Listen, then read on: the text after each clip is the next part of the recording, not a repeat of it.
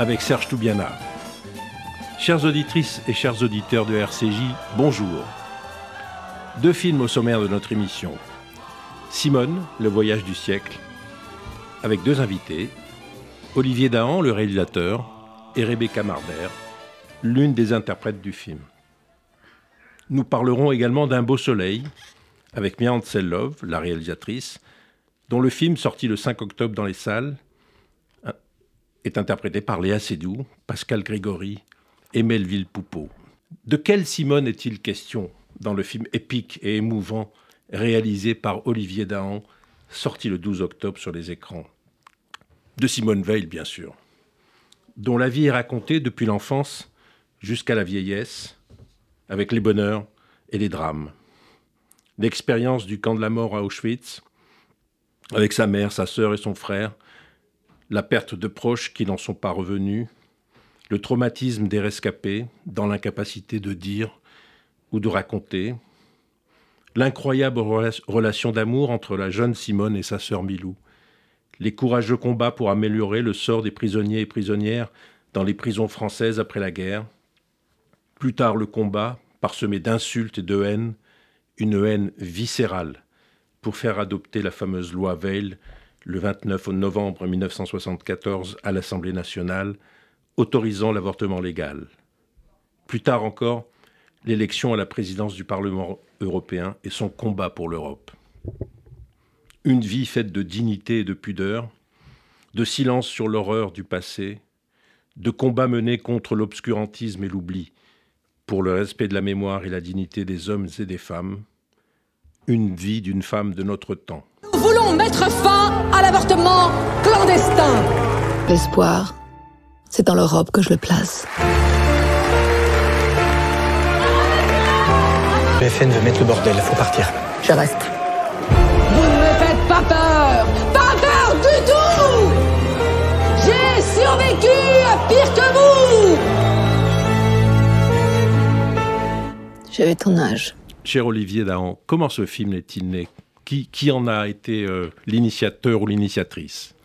En fait, c'est plusieurs choses. En fait, c'est certainement un truc familial.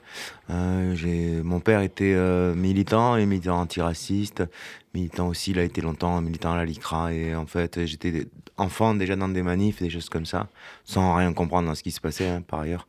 Mais bon, j'étais là, quoi. Et donc, il y a eu ça, puis il était, puis bon, du coup, j'avais accès à toutes sortes d'archives très jeunes, choses comme sur, sur la Shoah notamment, par exemple. Et, euh, mais pas que, c'était aussi euh, bénévole social et choses comme ça. Donc bon, il y, avait tout ce background là que je sais pas forcément quoi en faire avec le cinéma en réalité jusque-là. Et un jour, euh, c'est Elsa qui est venue me voir, Elsa Zitberstein, qui est venue me voir en me disant ça te dirait d'écrire sur Simone Veil, des cartes blanches, tout ça. Enfin bon, j'ai réfléchi, je me suis dit c'est peut-être le moment d'attaquer le sujet. Mais le sujet, il est. Vous saviez qu'il était aussi important euh, historique. Euh, il y, a une épaisseur historique et une épaisseur romanesque. Comment vous avez, hmm. Comment vous avez bah, procédé, quoi alors, j'ai pas procédé parce que je bosse avec l'intuition, donc c'est pas un processus que j'aurais du mal à expliquer, en tout cas tout de suite. Mais euh, non, oui, enfin, en, tout cas, j'avais la volonté qui est cette épaisseur historique. Oui, oui, pour moi, il s'agissait pas juste de faire le portrait aussi forte fut-elle Simone Veil il s'agissait pas de faire un biopic avec un, un truc euh, trop classique. J'avais envie qu'il y ait une épaisseur, bien sûr, historique, et que ça parle hum, de politique au sens large, et que ça parle de politique, de nous aujourd'hui, de où on en est tous là, avec, avec, euh, avec toutes sortes de sujets qui sont, qui sont bah, tous ceux qui sont dans le film et qui sont dans l'actualité en même temps. Et vous avez euh, combien de temps ça vous a pris d'écrire le scénario D'écrire, ça a été assez rapide. Ah oui. Ouais, ouais, j'ai écrit en 2-3 mois. Oh bah bravo parce qu'on a le sentiment. Mais je me suis enfermé, euh, je me suis enfermé pendant 2-3 mois, vraiment enfermé. Quand j'étais 12 heures par jour, je faisais que ça. Et, et, et vous aviez accès à, quoi? À bah, quel matériau? Comme tout le monde, euh, je pense à tout ce qui est disponible sur elle. C'est-à-dire ça part de, la de son autobiographie en passant par les livres, mais aussi pas que, aussi les articles de journaux, les coupures de presse, les, bouts de documentaires, les, les discours qu'elle a écrits aussi beaucoup. Hein, tout ce qui est possible de, de trouver. sur les discours, par exemple, il y a, il y a, un souci d'authenticité de, de, dans votre film, de vérité. Ah oui, bien sûr. J'ai essayé d'être le plus souvent, quand c'était possible, verbatim, c'est-à-dire utiliser ses propres mots à elle. Et donc, mais quelquefois, j'ai fait des choses comme, par exemple, je prenais un discours qu'elle avait prononcé, donc écrit et prononcé de manière comme un discours, et j'en prenais un morceau et j'en faisais une voix off intimiste. Donc je change la nature de... Mais les mots sont les mêmes. Donc, dès l'origine, il, y, a, ce rapport un peu de, pas de commande, mais presque d'incitation de, de, la part d'Elsa Non, c'est pas du tout, du tout une commande, parce que, parce que en fait, au départ, enfin, elle, comment est, dire Elle est très... Elle, elle, met, elle, a, allumé le truc, oui. mais c'était déjà là, parce que voilà mon background euh, familial, mais aussi parce que dès la môme, j'avais envie, in fine, de faire trois films, trois portraits de femmes, et, et le, je savais que le troisième, déjà à l'époque, allait être une femme politique. Simplement, euh, j'avais pas forcément pensé à à, Simone Veil. À Simone Veil. J'avais pensé à Anna Goldman, l'anarchiste la, américaine. Donc c'était beaucoup plus chaud, on va mm. dire. Enfin, beaucoup plus chaud. À monter, certainement, comme film. Il y a, dans le film, dans votre film, il y a un énorme travail d'incarnation. Mm. On va parler avec Rebecca parce que c'est un, un, un, véritable défi, l'incarnation d'un personnage qu'on a un peu connu, à la télévision, euh, selon la génération à laquelle on appartient. Mais enfin, on a fait un bout de chemin avec Simone Veil, qui est un peu une, j'allais dire une icône de la vie française. pour, beaucoup, elle l'est. Voilà. Donc, euh, comment se pose, euh, s'est posé le problème de d'incarner? Enfin, je, vais vite me tourner vers mhm. Rebecca. Rebecca. Bah, juste pour, pour lancer Rebecca, en tout cas, la difficulté pour moi, c'était de se dire que j'avais devoir avoir besoin de deux actrices adultes pour faire le même personnage. Ça, c'est quelque chose qui fait un peu peur à un réalisateur parce que c'est de l'ordre. Je, je pense pas que ça arrive souvent. Et, heureusement parce que c'est quand même très très casse-gueule en fait. Mais, ben non, en fait, c'est tout. J'ai, en fait, j'ai, ça m'a terrorisé au début. Et puis, plus du tout avant de commencer. Et plus personne s'est posé la question. D'un coup, ça marchait. Je sais pas. C'est très. C'était indispensable de toute façon, puisque oui, oui, le film couvre une période ah, oui, très, oui, c'était indispensable, mais, entière, mais bon, c'était dangereux, en fait. Que le, euh, que le spectateur accepte l'idée que deux actrices adultes fassent le même personnage. Mais ça passe bien. Personne ne se pose la question. Bien sûr. Rebecca Marder. Alors, vous, vous êtes la jeune Simone Veil. Oui. Donc, euh, justement, cette, euh, comment vous êtes posé des questions Vous, qui êtes d'une génération toute jeune, donc qui avez connu une Simone Veil euh, sur le tard, pas du tout. Comment vous êtes approprié Est-ce que vous avez été intimidé, par exemple? Ah oui, bien sûr. Euh, moi, j'ai passé une audition euh, pour l'incarner. Et cette audition, c'est trois étapes d'audition où il fallait l'incarner à trois âges différents. Et lorsqu'Olivier Dahan m'a m'a dit euh, bienvenue à bord et m'a annoncé que j'allais faire partie de cette aventure, euh, j'ai été à la fois remplie euh, de joie, galvanisée et, en même temps pressurisée évidemment parce que parce qu'envie d'être à la hauteur de, ce personnage et, et, de ce destin hors du commun. Mais, mais c'est vrai que je suis d'accord avec ce que dit Olivier. le fait aussi qu'il n'y ait pas de chronologie dans le film rend la chose moins loufoque. Enfin, le fait qu'on soit deux comédiennes, on a travaillé euh, différemment. Euh, Olivier Dahan souhaitait vraiment qu'on ait chacune notre incarnation, notre interprétation de, de, Simone Veil. Euh, et, pour ma part, c'est vrai que comme je l'incarne donc de 15 ans à 37 ans, donc du moment où elle est arrêtée à Nice jusqu'au moment où elle dirige l'administration pénitentiaire, euh, c'est vrai que c'était une partie un peu moins euh, légendaire, euh, médiatisée, disons. Donc j'avais moins d'appui, en effet. Il y a moins d'images de référence. Oui, moins d'images, en tout cas d'images en mouvement. J'avais quelques photos dans.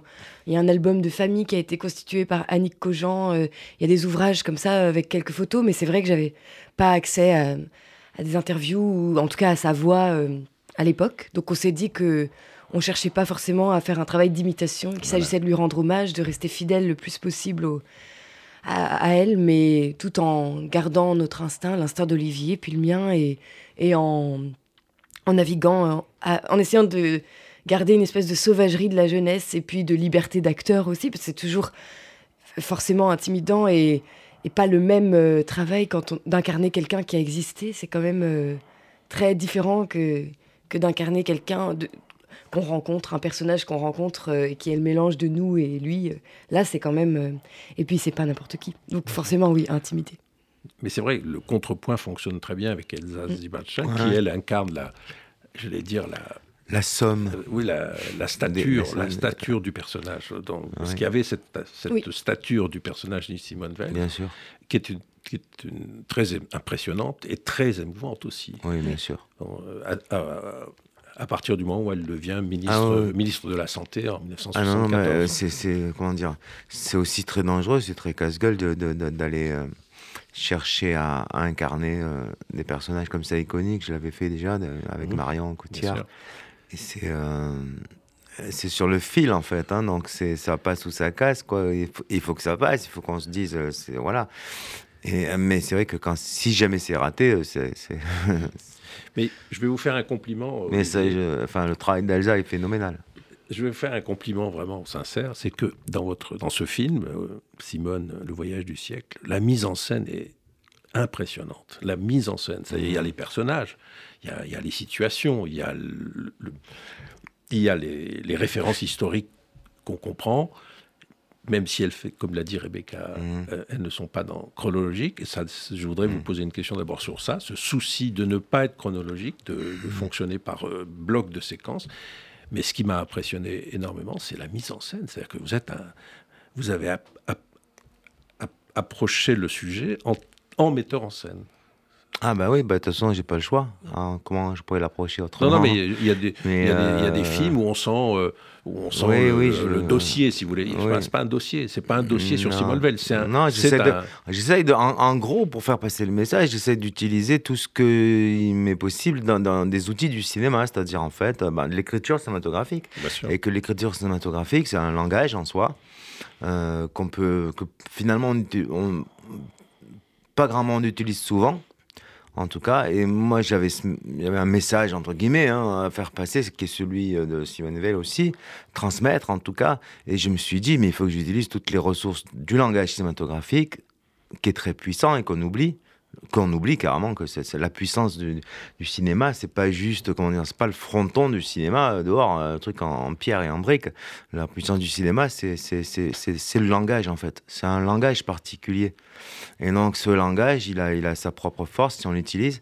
Et j'ai voulu utiliser ce, ben, langage en fait. Oui, mais ce, langage dont vous parlez, il, il, il im- il implique, il suppose des moyens importants. Et vous avez eu Pas ces forcément. Bah, euh, la reconstitution, la reconstitution Oui, de- non, de oui. l'expérience des camps, la guerre, Oui. euh, le- le- les années, euh, les, les années d'après-guerre. Bien, bien sûr que pour. Là, c'est un film historique, donc évidemment, il faut reconstituer certaines choses. C'est vrai que là, il y a de l'argent. Mais je veux dire, la mise en scène proprement parler n'est pas parce que c'est c'est pas une histoire d'argent. D'accord. Que, que vous placiez la caméra à droite ou à gauche ou au milieu, à un moment donné, euh, c'est juste votre intuition et c'est pas plus cher, en fait. D'accord. Rebecca, je, me retourne vers vous sur euh, cette idée de. euh, de comment, com- alors l'expérience des, des prisons, moi j'ai, moi j'ai appris des choses là par exemple, je ne savais pas ça, Parce que, qu'elle avait été une magistrate aussi Oui. euh, combattante, euh, juste après le, le- la guerre, enfin pas, pas loin après, quand elle décide de faire des études pour devenir avocate, en fait magistrate, Mhm. ça, ça c'est votre combat à vous, c'est vous qui portez cela. Oui, Euh, c'est vrai. Moi, j'ai été euh, impressionnée aussi en, en en apprenant plus parce que je connaissais bien sûr euh, l'avortement Oui. et, et certains de ses combats pour l'Europe notamment, mais, mais en effet, c'est très impressionnant, je trouve, de, de remarquer que cette femme qui a vécu quand même le pire, enfin l'inimaginable, et qui aurait pu perdre foi en l'humanité, réussit à garder foi en, l'humanité en ayant vécu le pire de ce qu'elle peut faire. Et deux ans seulement après les camps, euh, euh, on se dit qu'elle retourne en Allemagne pour suivre son mari euh, dans ses fonctions et elle pense déjà à l'Europe. C'est quand même impressionnant. Enfin, je, je trouve ça très bouleversant, euh, cette force de vie. D'ailleurs, elle donne la vie. ses deux premiers fils naissent alors qu'elle est encore très jeune et elle veut devenir avocate. Mais bien sûr, mais les, en- les mœurs de l'époque font qu'une femme n'est pas avocat et, et que son mari l'en dissuade et, et donc elle devient magistrat. Et en effet, on en apprend beaucoup sur son travail dans les prisons et de se dire qu'après avoir vécu la déportation, elle retourne euh, en détention pour se battre pour la dignité des prisonniers, des femmes prisonnières en Algérie. Enfin, c'est quand même euh, très impressionnant. Et je trouve que, pour revenir au, montage et à, l'écriture du film, qui était le montage en fait, parce qu'en lisant le scénario, j'avais l'impression que c'était déjà très imagé et monté, parce qu'en effet, euh, cette non-chronologie transmet à nous, spectateurs, et moi, lecteur lectrice à l'époque, que tout ce qui nous arrive dans la vie finit par ressurgir. J'ai l'impression que c'est vraiment sur, aussi sur la mémoire et la transmission, et j'ai l'impression que, que ces va et venus entre, entre son vécu et ses combats euh, sont très bien euh, montés et, nous, nous expliquent aussi euh, le pourquoi du comment de ce de cette super euh, héroïne presque, j'ai l'impression. Quand elle est en prison euh, en Algérie, il y a une scène dans le film où elle, où elle euh, s'agenouille auprès d'une jeune fille de 16 ans qui est l'âge qu'elle avait elle-même quand elle a été déportée. Mm. On va un petit peu interrompre notre discussion, qu'on va reprendre par. Je vais donner la parole à Lou, Lou Cohen, qui fait, à qui je confie une chronique. À vous, Lou. Alors on l'a répété, Simone Veil, elle s'est battue pour les droits des femmes. Alors comment aujourd'hui ne pas parler du combat des femmes iraniennes? Depuis un mois, on le sait, l'Iran s'embrase après la mort de Masha Amini. Un mois de manifestations dans tout le pays avec une colère portée par les Iraniennes contre le code vestimentaire imposé et aussi contre le régime de la République islamique d'Ebrahim Raisi. Et on le sait, le cinéma est évidemment un moyen de partager ses opinions. Et même s'il est opprimé et censuré, le cinéma iranien regorge de pépites. La situation des Iraniennes dans le pays y est largement représentée. Nous sommes en train de vivre un moment historique. Et c'est reparti. Au lit. Le peuple a voté démocratiquement à 99,99% pour la République islamique. Le voile est synonyme de liberté. On l'a reconnu, Persépolis de Marjane Satrapi. Le film envahissait les salles de cinéma il y a déjà 15 ans. Marjane, 8 ans, est témoin du premier soulèvement des femmes contre le port du voile obligatoire en 1980 en Iran. Et face à l'obligation, l'héroïne se rêve désormais en révolutionnaire. Et la force de ce récit autobiographique est vivre l'arrivée du pouvoir islamique à travers les yeux d'une petite fille. Pour soutenir le mouvement de protestation, le film Une femme iranienne de Negar Azarbayani ressort en salle. Il était sorti en 2015 et ce drame raconte la rencontre de deux femmes, l'une chauffeur de taxi en cachette, l'autre sur le point de changer de sexe. Une femme qui travaille et une autre qui veut devenir un homme, ce sont des sujets qui fâchent le pouvoir iranien. Et autres films qui ont fâché le régime, hors-jeu de Jafar Panahi et La permission de Sohey Beraghi, des histoires qui mettent en scène des femmes qui s'émancipent à travers le sport. Et comment ces films ont-ils été reçus par le régime iranien? Censure, répression, emprisonnement. Par peur de représailles, les réalisateurs et réalisatrices de ces films ont fui leur pays. D'autres sont aussi emprisonnés. C'est le cas de Jafar Panahi, emprisonné depuis juillet 2022. C'est sa deuxième condamnation pour propagande contre le régime. Et donc avant de parler du film, Rebecca Marder, vous vous êtes coupé une mèche de cheveux dans cette vidéo qui a beaucoup circulé en soutien au mouvement de ces femmes iraniennes. Pourquoi est-ce que vous l'avez fait? Euh, lorsqu'on m'a demandé de participer à cette vidéo, j'ai tout de suite accepté. Euh, je, me suis demandé si, si, si, enfin, comment dire, si faisant partie d'un pays euh, dans lequel je peux être libre et, donc privilégiée en tant que femme, est-ce que ma parole aurait vraiment quelque chose, enfin, est-ce que j'ai vraiment, comment dire, je me suis posé la question est-ce que, est que moi, dans mon petit appartement, euh, ça peut vraiment changer quelque chose? Et hum, je me suis dit que de toute façon, cette vidéo, euh, c'est un symbole et c'est pour montrer qu'on entend ce qui se passe et qu'on est avec ces femmes qui se et ces hommes d'ailleurs qui se, qui se révoltent. Et, et voilà, c'était important pour moi de faire partie de cette vidéo. C'est terrible ce qui se passe, et parce que je suis une femme. Merci Rebecca. On revient au film de Olivier Dahan. Simone, Le voyage du siècle. Oui, ce principe de non-linéarité, c'est dès le départ, vous avez conçu qu'il fallait pas raconter le début. Euh, non, non, non, Pourquoi? Euh, quel, est le principe de C'est euh, quand j'écris, j'ai besoin que ce soit organique. Et comme je savais que là, vraiment, je voulais parler de la, de la mémoire et de la transmission, je voulais que le récit, même la forme même du récit, son ADN, soit déjà, soit déjà avec ça. C'est-à-dire que quand vous essayez de vous souvenir de d'événements de votre vie. Euh, les choses ne viennent. Si vous essayez d'écrire une, biographie de vous-même, à, chacun, je pense pas que les, souvenirs arrivent dans l'ordre et ni ils arrivent non plus par ordre d'importance, non. Je pense que ça arrive de manière beaucoup plus euh, émotionnelle ou, ou, ou, hasardeuse même carrément. Donc moi je travaille par association d'idées en fait. Donc le montage, il y a une chronologie, elle est émotionnelle. Bien sûr. Mais donc le scénario, Rebecca, que vous avez lu, c'était le scénario euh, construit, déconstruit, si on Vous ne me croyez hein pas. Oui, oui, tout à fait. Le montage était déjà là. Le montage est déjà, c'est vrai. Oui, oui, c'est vrai. Et la musique aussi d'ailleurs. Parce ah qu'elle était faite avant. Donc, comme s'il y avait une maquette préexistante euh, qui, est issue de votre travail. Dans ma tête. Voilà, de construction, d'écriture, de visualisation du projet. Bah, en fait, quand, j'écris, je, vraiment, je vois le film. C'est-à-dire, j'écris ce que je vois. Donc, et dans l'ordre dans lequel je le vois, et j'écris dans l'ordre. Ce qui est impressionnant, on, en a parlé, mais c'est donc, quand je vous parle de la mise en scène, vous me répondez que c'est l'écriture du cinéma, bien sûr, mais ça suppose quand même une, des, des, savoir-faire en termes de, je sais pas, ça va des décors, des costumes. Et moi, il y a une chose qui me, me, touche énormément, c'est la gestuelle de Simone Veil. Il faut, il, faut quand même, on, parle, enfin, je sais pas, Lou, vous avez, vous avez, vous avez, ça vous a touché aussi cette, la gestuelle. Il faut être quand même, comme les Français la connaissent, il faut mm être crédible, quoi. Il, faut à la fois lui ressembler sans être euh, totalement euh, semblable. Mm. Rebecca. Oui, euh, alors ça, ça a été comment Olivier Dahan a une manière de, diriger ah. qui est assez qui tient presque du théâtre justement parce que assez physique, assez il, fait des longs plans séquences, donc il chorégraphie avant. On, on répète pas des heures durant, mais mais avant une prise, on on, quand même, on chorégraphie euh, parce que la, caméra ne s'arrête jamais. Donc, euh, ça, tient, euh, comment? Ça tient du jeu théâtral aussi, parce que quand on est sur un plateau de théâtre, on, joue sans, sans pause. Et donc là, on peut tourner des scènes vraiment dans leur entièreté. Donc, ça donne un cadre qui laisse une grande liberté à l'intérieur de ce cadre, chorégraphié.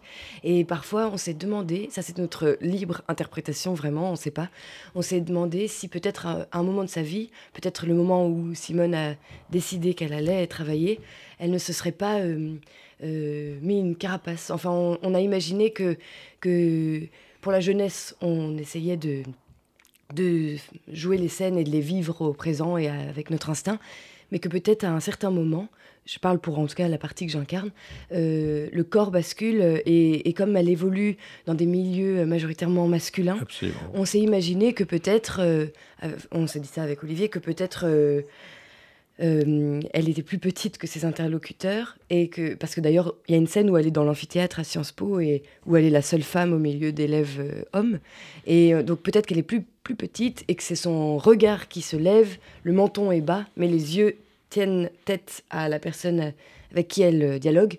Et voilà, on s'est dit ça. On s'est dit euh, que peut-être, euh, moi j'avais pu observer dans les interviews qu'elle avait une labiale assez fermée, un regard qui vous transperce, qui est tellement profond, à la fois vraiment entre les vivants et les morts. Elle a les sourcils qui sont quasi immobiles. Donc on s'est dit, peut-être qu'au moment où elle décide que qu'elle va être magistrat, après un drame de plus dans sa vie qui est la perte de sa sœur, qui est un comble, elle peut-être que là, elle se, elle se comment?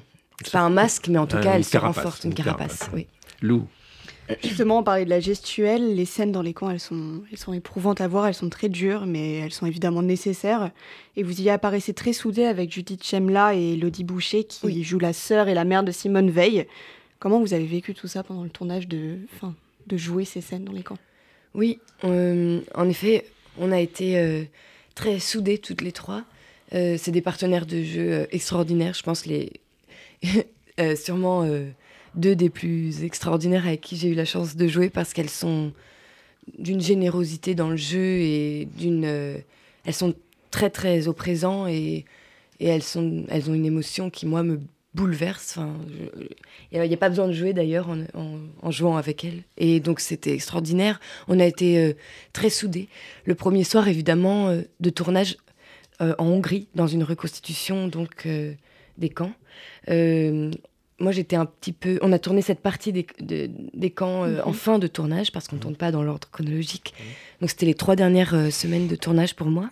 Et le premier soir, évidemment, en arrivant sur le plateau, c'est terrifiant, glaçant de réalisme. Et pourtant, les barbelés sont en caoutchouc. Et, et entre les scènes, on n'est que des acteurs. Et, Et donc les figurants écoutent Imagine de John Lennon sur leur téléphone et on, est là et, on ne revit évidemment pas euh, les situations, mais, mais ce serait obscène d'ailleurs de prétendre euh, avoir souffert ou qu'on ait, ait été très... Voilà, mais, mais en effet, c'était, c'était pas anodin et délicat de tourner ces scènes. Et donc je crois que toutes les trois, on a été très soudés et, et après une heure sur ce plateau, le premier soir, je me suis dit, bon, c'est bien, on est là pour se souvenir, c'est comme une prière géante, on est là 150 membres d'une équipe française, 300 membres d'une équipe hongroise, tous là pour euh, le souvenir, et c'est pas grave, et on est... Et, et c'est bien de faire ça. Donc je, je crois qu'on était tous un peu euh, en... Comment dire Dans des états euh, flottants, à la fois... comme, je pense comme en endeuillés traversée par des émotions très fortes qui pouvaient être des larmes entre les prises, parce que je pense pas que c'était des pleureuses, mhm. et puis des, éclats de rire, parce que tout d'un coup, comme un, comme un enterrement, il faut, il faut décharger. Euh. Donc heureusement, on était trois partenaires très, très soudés, et, et c'est des actrices vraiment formidables. Olivier Dahan, euh, vous, avez, vous avez ressenti le besoin de, voir, de revoir des films sur les camps de concentration ou pas? De revoir, non, mais j'en ai vu beaucoup. Je pense avoir à peu près tout vu. Euh. Euh, il n'y en a pas tant que ça, en fait, quand on réfléchit vraiment, hein, en fait. Il n'y en a pas tant que ça. Mais bon, dans les grands films qui ont marqué, effectivement. Euh, moi, enfant, j'ai été marqué euh, par, par Au nom de tous les miens, le film. Qui n'est pas, qui est pas un grand film. voilà, mais c'est, mais c'est un film qui m'a marqué dans sa manière de, de de montrer ça en fait effectivement. Et c'était voilà bien sûr. Mais bon non, j'ai pas revu parce que j'avais beaucoup vu. Et est-ce qu'il y, a des, est-ce qu'il y a des écueils à éviter? Est-ce qu'on se dit il faut, faut, éviter ça, il faut le trop d'émotions, le pathos? Comment vous vous situez là-dessus? Euh, ben, c'est Claude Lanzmann qui a le premier, comment dire, dit on peut plus montrer ou on ne peut pas montrer après qu'il ait fait Shoah. Je peux comprendre hein, parce que Shoah est tellement la somme d'un travail euh, tellement énorme. Euh, voilà. Euh, après quoi, je me suis dit aussi, parce qu'on dit souvent, mais est-ce qu'on a encore le droit de montrer ou tout ça? Et, mais je me suis dit que, en fait, si, parce que moi, je m'adresse aussi aux plus jeunes, aux 15-20 ans. Et ceux-là, ben, je pense pas qu'ils ne verront, malheureusement, je pense pas Shoah. 9 heures que ça dure, donc ils vont pas le voir. Il faut les inciter à le voir quand même. Il faut les inciter à le voir. Par les professeurs, par les... Oui, voilà, mais je veux dire, naturellement, ou alors même Schindlerlist, ils ils l'ont pas forcément vu les 15 ans. Donc Schindlerlist, ou euh, le pianiste, ou euh, même le fils de Sol, on peut aller loin. voilà. Donc je me suis dit, j'essaye de faire un film qui soit à la fois, comment dire, euh, accessible et populaire je veux montrer des choses dedans, effectivement, parce que ne, ne, ne, finalement, s'auto-censurer parce qu'on nous dit que quelque part la chose n'est pas représentable, euh, bah, finalement, ça ne me, va pas, en fait. Je, je, je, veux représenter une certaine façon, d'une certaine façon, une certaine forme. Euh, les camps, je ne veux pas aller dans certains endroits du camp, mais je vais aller quand même dans certains autres endroits pour montrer les choses. De toute façon, il y, a eu le récit des rescapés aussi, donc on bien peut, sûr, on peut se fonder sur la mémoire des rescapés. Ah non, mais de toute façon, c'est très documenté. Je veux c'est pas une histoire de documentation, c'est une histoire de représentation, en réalité. Donc la violence, moi, j'essaie de la traduire dans la taille des cheveux qu'on va faire à, à Rebecca. Je, je, la, je, la, mis dans la violence, dans les, dans, dans les koyas, dans ce qu'on appelle les koyas, là où il y avait les femmes qui dormaient. Euh, et je la mets aussi dans le récit verbatim toujours que fait Simone Veil et que je prends et que je, que je colle sur les images. Donc, euh, comment dire, voilà, j'utilise là encore euh, le plus possible les, les, spécificités du cinéma, euh, voix off, images et montage pour suggérer et puis montrer quelque part. Mais bon, il n'était pas, j'avais pas envie d'aller jusqu'à la chambre à gaz, par exemple, bien personnellement. Sûr, bien sûr. Mais ce qu'a dit Rebecca Marler est très intéressant sur le, le mm. costume que, que, que s'impose à elle-même euh, Simone Veil quand elle devient personnage public avant d'être ministre. Et dans votre film, euh, dans le film, dans votre film, je parle. Euh, non, mais on voit aussi ce qu'a été la, la, société française des années d'après-guerre. Il n'y a que des hommes. Il n'y a que des hommes et, et, des hommes qui ont du pouvoir, quelle que soit leur appartenance politique. D'ailleurs, droite, gauche, on s'en mm. fout, c'est pas la question. Mais il n'y a pas de femme. Enfin, et l'idée même qu'une femme puisse avoir une responsabilité Ah, c'est égale. insupportable. C'est insupportable. Ouais, quoi. ouais. Donc c'est aussi Bah, un euh, film où on les- Une la- femme la- juive aussi. Euh, en plus une femme juive. Ouais, ouais, bien Et, sûr. euh, je veux dire, le, le public d'aujourd'hui va, apprendre énormément de choses sur ce qu'a été notre pays pendant récent, dans l'après-guerre. C'est très récent, hein, pourtant. C'est c'est vraiment pas si vieux. Comme moi, je suis né en 67, donc juste 20 ans après la guerre. Euh, c'est- et en fait, ça, ça, bien sûr, ça a changé, mais ça n'a pas changé tant que ça non plus. Lou, Lou, Rebecca, après l'avoir interprétée, qu'est-ce qu'elle représente maintenant pour vous, Simone Veil?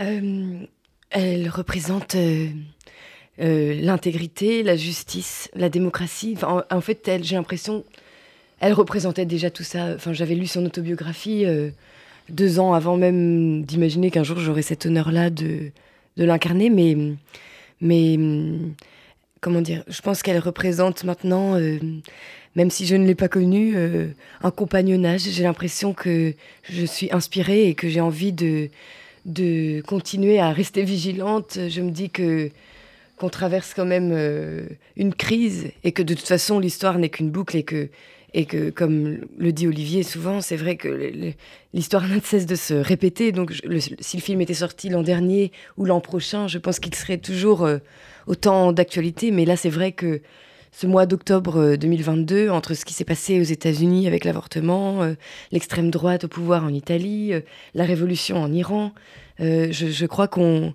la guerre en Ukraine. la guerre en Ukraine, l'Europe, l'antisémitisme, le racisme. Enfin, il n'y a pas un seul des sujets qui soit traité dans le film qui ne soit pas malheureusement euh, brûlant euh, d'actualité, ouais. Et donc, elle représente, euh, euh, oui, l'envie de, de continuer à, à, à- à lutter et à, et à défendre des valeurs qui me sont chères, qui sont celles de la liberté, de la démocratie, de l'égalité. Je, je pense qu'elle qu'elle représente euh, une source d'inspiration euh, et un héritage pour beaucoup de jeunes hommes et jeunes femmes euh, de ma génération. Parce que, parce que voilà, faut rester vigilant. Et j'ai l'impression que le public y, y est sensible à ce que dit Rebecca. Oui, oui, que oui. Cher Olivier. Oui. Oui. Ben, je vous félicite parce que vous avez fait. un- C'est gentil. c'est une- non, c'est un, un film bouleversant et c'est une entreprise cinématographique au sens fort Mhm. que vous avez portée Ouais. à, à bout de bras avec euh, des, des partenaires euh, J'étais bien entouré.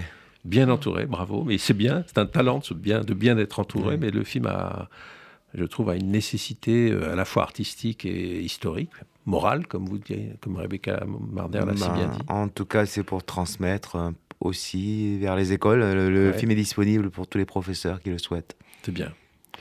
Ben, je vous remercie. Merci, à Merci vous. Rebecca Marder. Merci pour l'accueil. Olivier Daon. Merci beaucoup. On n'a pas le choix, il faut le mettre en EHPAD. Ton père, avec sa retraite de prof, peut pas souffrir. Et personne dans la famille n'a ce type de moyens. Qu'est-ce qu'on va faire de tous ces livres? Bah, je sais pas. Les donner. Ou les jeter. Moi, tu me vois? Ah bah oui, oui, oui, bien sûr, oui, je te vois.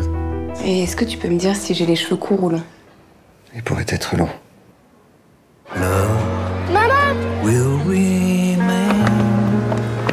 Clément? Je te reconnaissais pas avec les lunettes.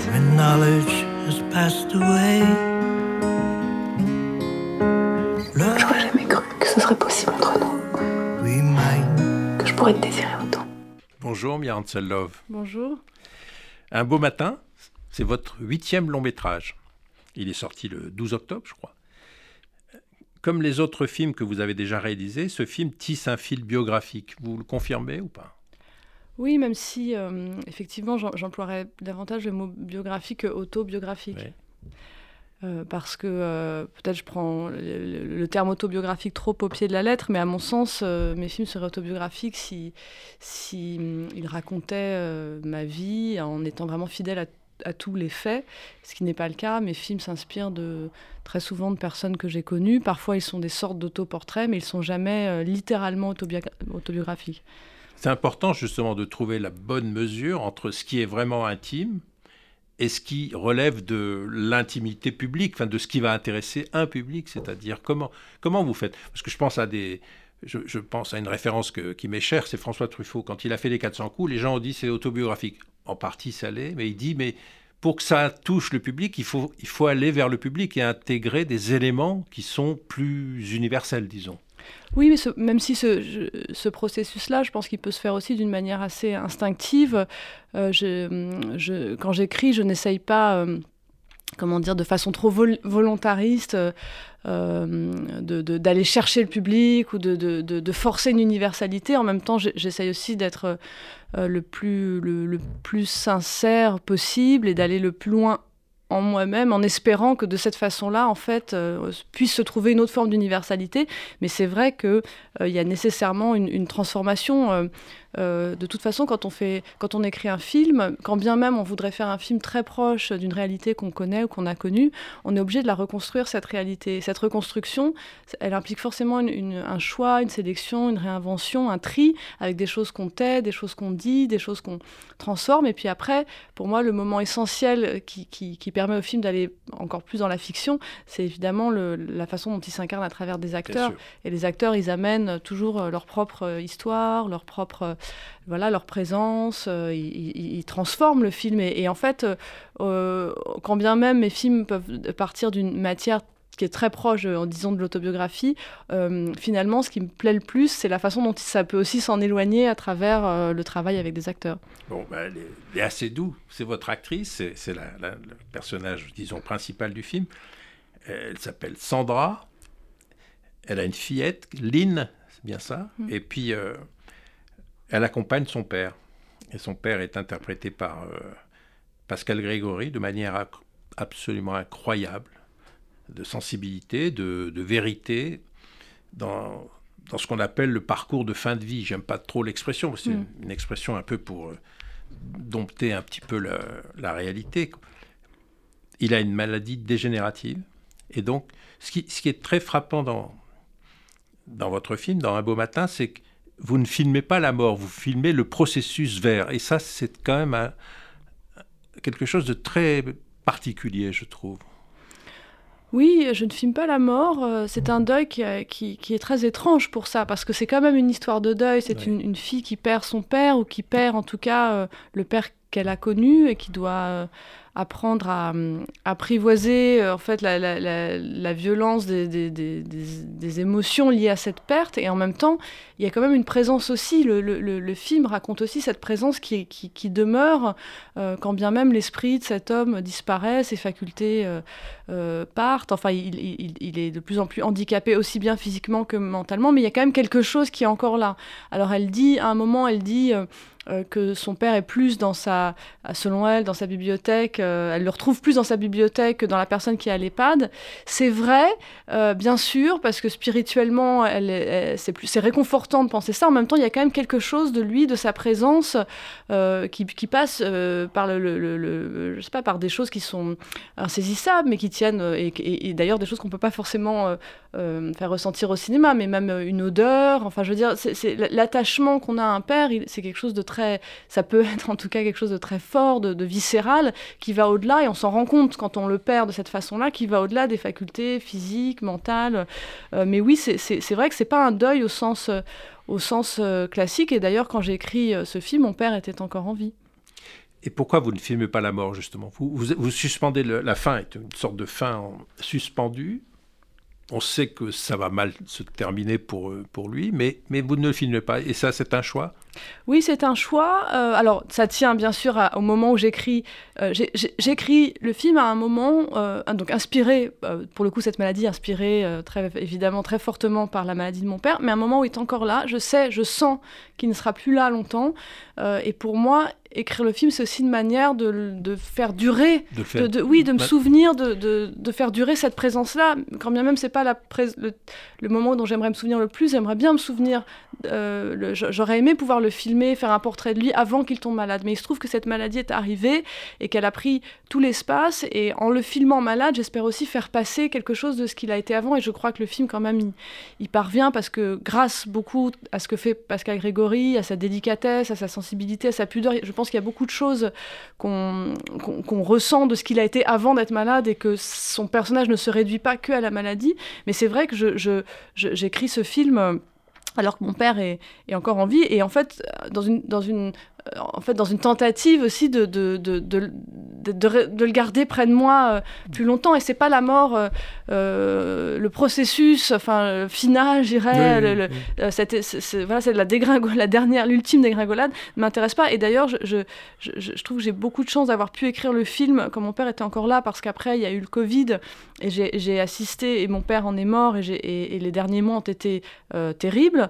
et, je, et, je, je pense que si j'avais attendu euh, après pour écrire le film, je n'aurais pas pu l'écrire parce que euh, cette expérience-là, euh, tragique, dramatique, enfin, et en même temps partagée par beaucoup de, gens, elle aurait, je crois, elle aurait peut-être elle, aurait pris toute la place et elle se serait superposée à celle de la maladie. Ça, ne serait, ça, aurait été plus que le sujet du film. Et je, suis bien contente que finalement mon film puisse ne pas être un film qui parle de la mort, enfin pas, pas, pas de ça, enfin pas de ce, dernier moment, mais regarder aussi la, la, personne qui, qui à, travers la maladie, regarder la personne. Quoi. Je comprends très bien. Ça veut dire, il y a une chose, que je pourrais résumer un petit peu, vous, vous refusez le tragique, vous, vous, mhm. vous acceptez la douleur, le manque, l'absence, il est là mais il n'est pas là, il est présent mais il est déjà un peu absent mais ça ne va jamais au tragique. Le tragique, c'est pas votre sujet.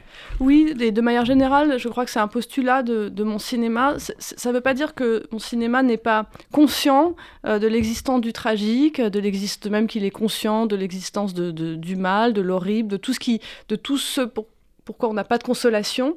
Euh, mais hum, cela tient pour le coup à ce pourquoi je fais des films, c'est-à-dire que, ce qui, je ne peux trouver le désir de faire un film que s'il y a quelque chose euh, dans la perspective que je choisis qui, qui, me donne une forme de consolation, sans trahir, et c'est toute la tension, je crois, intérieure de mes films, c'est-à-dire que sans trahir une forme de lucidité ou de désir de vérité par rapport à mon expérience de l'existence, j'essaye en même temps de la regarder d'une manière qui me donne de l'espoir, qui, qui, qui me, me, fasse croire que la vie n'est pas que, enfin que la vérité de la vie n'est pas que dans la mort, que dans le tragique. Et du coup, ça, ça oriente, oui, le, le choix de, de, de, mes sujets et aussi des, des, des périodes que, que, je regarde effectivement. Oui, Mia dans vos films, il faut qu'il y ait de la lumière.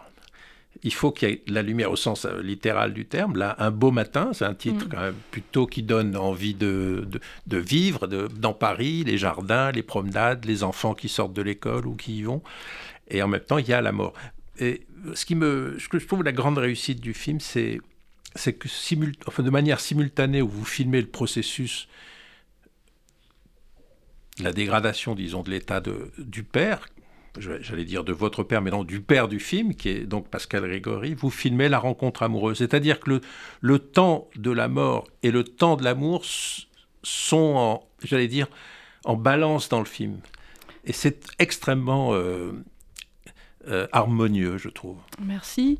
Euh, c'est vrai que ça a été là dès le début pour moi dans le projet du film de ne pas filmer uniquement euh, ce lien de Sandra envers son père et la façon dont elle l'accompagne dans la maladie et cette expérience douloureuse de la maladie, il y avait dès le départ pour moi aussi euh, le désir de filmer une renaissance amoureuse, une renaissance à travers la sensualité, à travers la redécouverte de son corps, de, la sexualité, d'une passion.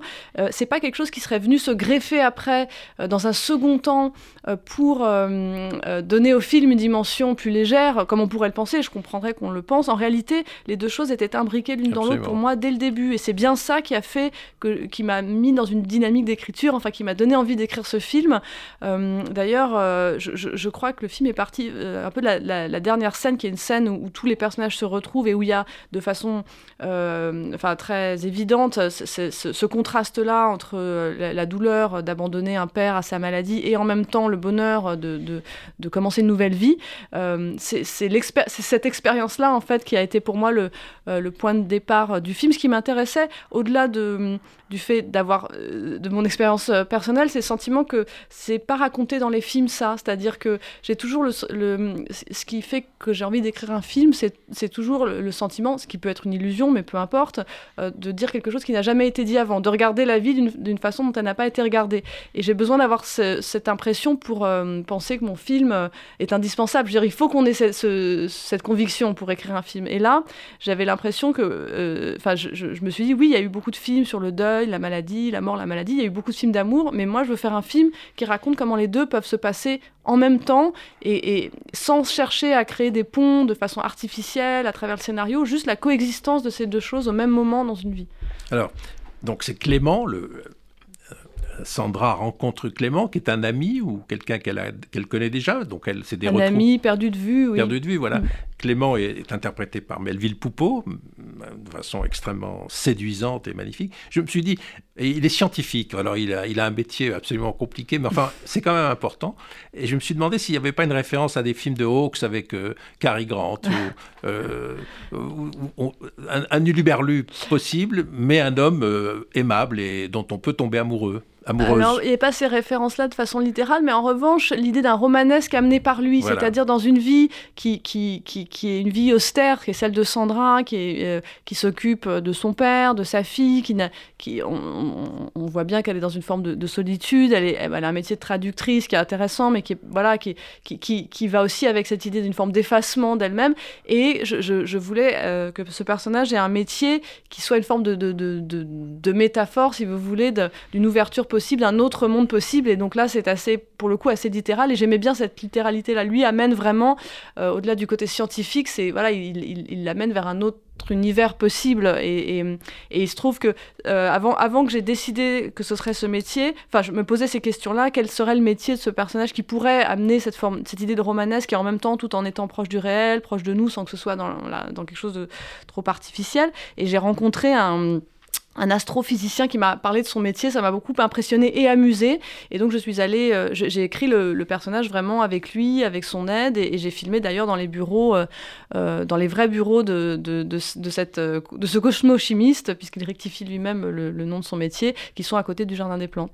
Alors, ce qui est, ce qui est là aussi, l'amour, bon, l'amour la, arrive, mais il y a des obstacles. Euh, Clément n'est pas disponible. Donc l'amour, c'est aussi un processus. C'est-à-dire que vous, vous montrez, comme on, l'a dit tout à l'heure, vous l'avez très bien dit, le processus de, dégradation de la vie de, euh, du père et le, processus qui est, qui est semé d'épreuves pour arriver à l'amour. Et à un amour qui est un amour assez, euh, comme vous l'avez dit, une passion physique. Quoi. Oui, c'est-à-dire que même si je, cherchais ce, contraste entre deux expériences de vie complètement opposées, en même temps, dans l'une comme dans l'autre, il existe toutes sortes de nuances et je trouvais euh, plus, à la fois plus juste et plus intéressant que euh, dans cette histoire d'amour, il y, ait aussi euh, des difficultés, que les choses ne soient pas immédiatement données, qu'il y a un chemin à faire. et j'aimais beaucoup l'idée que le film finisse par donner raison au personnage de Sandra qui l'attend. C'est-à-dire que, oui, on voit que cet homme n'est pas disponible, il, euh, quand bien même il, ressent un désir très fort pour cette femme, et puis qu'il en tombe très amoureux jusqu'à une forme de euh, relation passionnelle, il a quand même euh, des difficultés à se séparer de sa femme parce qu'il aime peut-être encore cette femme, ils ont un enfant, etc. Et, mais du coup, à mes yeux, ça ne donne que plus de prix à leur relation quand enfin les choses peuvent advenir et, que, et qu'un bonheur est possible. Ça a été un parcours, ça n'a pas été quelque chose de, donné immédiatement. Alors, il faut qu'on parle de, de Sandra, c'est Léa Seydoux. Je voulais vous poser une question, Yann euh, Léa, Léa Seydoux a les cheveux très courts. Et, et du coup, moi, ce qui m'a frappé, c'est que son visage, il est, on la connaît très bien, elle est, c'est une actrice euh, que je trouve merveilleuse, intelligente, elle a un choix de carrière qui est brillant. Le fait qu'elle ait les cheveux courts, est-ce que c'est une volonté de votre part ou pas? Oui, alors ça s'est fait Parce en que, deux... Du coup, les émotions qu'elle vit sont encore plus lisibles, quoi. Je en fait, ça, s'est fait en deux temps, et comme souvent avec les films, parfois il y a des décisions qu'on prend assez tardivement et qui vous révèlent à vous-même en fait où vous vouliez aller dès le début sans forcément l'avoir formulé. Ce qui est sûr, c'est que je cherchais euh, chez elle, euh, dans la rencontre entre elle et, ce personnage qui, est, qui ressemble pas forcément au personnage dans les qu'elle a interprété récemment dans d'autres films d'auteurs où elle jouait des femmes beaucoup plus sophistiquées, euh, euh, plus glamour, etc. Il y, avait une recherche, pour moi, je, voulais qu'on arrive à une forme de simplicité, d'épure, de nudité en fait. et à un moment donné, euh, comme moi au départ j'aurais voulu qu'elle ait les cheveux très longs, enfin j'imaginais quelque chose de plus classique. Et c'était pas possible parce que de toute façon elle avait dû couper ses cheveux plusieurs fois, donc ils n'allaient pas avoir le genre de coupe que j'imaginais. Et quitte à ce qu'elle n'ait pas cette coupe-là, c'est à un moment je me suis dit, mais au fond, est-ce que c'est pas plus allons-y c'est plus fort, à la fois plus moderne, et en même temps, ça permettra de d'arriver plus, bah, de se rapprocher davantage de cette idée de nudité, d'avoir son visage et pas ses cheveux, et qu'elle puisse pas, oui, elle, pouvait, ça veut dire ne pas avoir les cheveux courts, ça veut dire voir mieux son visage, mais ça veut aussi dire, elle se fait pas de, de, coiffure compliquée, elle change pas de coiffure d'une scène à l'autre, elle se met pas la main dans les cheveux, ça, ça, ça, ça allait très bien au fond avec cette idée de d'épure et de minimalisme que je recherchais euh, chez elle euh, pour le rôle. Alors pour la petite histoire, je me suis rendu compte, mais finalement assez tard, que que moi-même, il y a eu une seule, un seul moment dans ma vie où j'ai eu les cheveux très courts, mais j'étais beaucoup plus jeune euh, que Léa, c'est quand j'avais 16-17 ans. Euh, c'était après un chagrin amoureux, je m'étais vraiment, euh, enfin presque rasé la tête, j'avais les cheveux très très très courts, un peu à la Jean Seberg. Et en fait, ça a été, ça a été un moment très important dans ma vie, et c'était cette coiffure du coup incarne pour moi à la fois un, moment de, fragilité, parce que c'était un moment de fragilité, et en même temps un moment de, force, de, le fait de, reprendre sa vie en main, de, de oui, de, de, se mettre à nu littéralement. Enfin, il y avait quelque chose de, cet ordre-là que j'ai, retrouvé. Enfin, ça m'a ramené ces sensations-là euh, en filmant Léa avec ses cheveux euh, très courts. c'est quoi votre dialogue en, de, en tant vous, en tant que metteur, metteur en scène, réalisatrice, et, et Léa doux C'est facile Il y a une complicité elle, vous vous comprenez très vite Je crois qu'on se comprend très vite, euh, mais ça passe très peu par un dialogue, je dirais, intellectuel, mais pas comme avec Isabelle Huppert d'une certaine façon. Je, vous avez, oui, vous l'avez dirigé dans L'avenir. Voilà, j'ai fait un film avec Isabelle Huppert euh, qui était L'avenir. Et euh, la façon qu'on a eu, Léa et moi, d'approcher ce rôle et de, de vivre ce tournage m'a un peu rappelé ce que j'avais vécu avec Isabelle au sens de comédienne qui qui, qui, enfin pour qui c'est vraiment sur le moment que ça se passe. Et au fond euh, moi ça me va très bien aussi. J'ai pas j'ai jamais ressenti vraiment le besoin en tout cas pour ces rôles là avec ces comédiennes là d'être dans un sorte de préparation psychologique au préalable je crois que Léa c'est vraiment une comédienne qui a une sensibilité à fleur de peau. Euh, elle a une, dureté apparente mais au fond cette dureté euh, à mes yeux, enfin, sert de sorte de bouclier protecteur, mais j'ai je, vraiment ressenti euh, tout au long du tournage que c'était quelqu'un qui avait vraiment une, immense euh, sensibilité et, et, les choses euh, adviennent, enfin, trouvent leur vérité dans le moment du, du, tournage et, et, c'est très, enfin, j'étais très impressionnée de, de, de, filmer ça, de voir à quel point elle, vit, elle vit les scènes plus qu'elle les joue. J'ai rarement senti ça à ce point. Elle est, Léa Seydoux est une actrice solaire, mais le film est solaire. Euh, on l'a dit, beau matin, un beau matin, c'est-à-dire qu'il y a quelque chose qui est... Euh, vous filmez les saisons, par exemple Paris, on voit les mm. saisons. Les saisons, ça inscrit le temps. Il fait beau, il fait moins beau, il neige, il fait froid, on met un manteau, etc. Donc cette idée que la vie passe par euh, la saisonnalité du et le film l'inscrit très très bien. Euh, j'ai le sentiment que c'est un film sur l'alternance entre lumière et douleur et mm. que vous, vous, trouvez le bon équilibre, comme une espèce de partition musicale et, et pour cela, vos acteurs et, votre actrice principale y, contribuent énormément. Sur, sur, les saisons, ce qui est, ce qui est étonnant, c'est que c'est une chose qu'on qu'on me dit énormément donc que, les gens ressentent du film, enfin le passage du temps, j'ai l'impression que ça ressort du film euh, à travers euh, ce que vous dites, enfin le, le contraste d'une saison à l'autre, d'une lumière à l'autre, de l'intérieur, de l'extérieur, le changement des costumes. Et en fait, pour le coup, c'est c'est une chose dont j'avais pas forcément conscience. Moi, j'avais l'impression, après avoir fait Bergman Island, mon film précédent, qui se passait en Suède, tout le temps en extérieur, tout le temps l'été, où je filmais vraiment la nature. Euh, on était, c'était euh, presque, je dirais pas que c'était le sujet du film, mais c'était vraiment omniprésent, l'espace, la lumière. Là, j'avais l'impression de renoncer à tout ça euh, pour me concentrer sur des appartements, des hôpitaux. Je, ne cherchais pas à filmer la nature. Et en fait, je pense que c'est tellement ancré en moi. Enfin, le, le, je crois avoir une sensibilité à la lumière, au, passage du temps qui est tellement euh, ancré que même presque pas, je dirais pas malgré moi, mais finalement, ça, s'est intégré au film euh, sans, que j'en ai forcément euh, aussi conscience que ça. mais oui, mais quand vous disiez plutôt que je vais toujours vers la lumière, que mes films ont besoin de cette lumière, c'est absolument vrai. Et en même temps, pour que la lumière ait du relief, pour qu'elle ait du sens, pour qu'on la regarde, il faut qu'il y ait de l'ombre, il faut qu'il y ait de l'obscurité. Donc en fait, je crois que dans tous mes films, euh, il y, a, un travail entre euh, presque un peu dialectique, quoi, entre ces, entre, entre oui, entre le, entre le, sombre et, le, lumineux. On n'est jamais, mes films ne sont jamais que du côté du lumineux. Euh, la lumière, d'une certaine façon, je trouve qu'elle se, là, encore, c'est un chemin et elle se, elle se mérite, je dirais. Un beau matin, je dirais que c'est un film qui est du côté de la vie. Et je, recommande vivement nos auditeurs, nos auditrices d'aller le voir. Un beau matin de Mia Love. Merci Mia. Merci Serge. Parlons cinéma avec Serge Toubiana. Une émission préparée avec Lou Cohen. Réalisation Guillaume Peignet. Rendez-vous pour une nouvelle émission Parlons cinéma avec Serge Toubiana le mardi 22 novembre à 11h.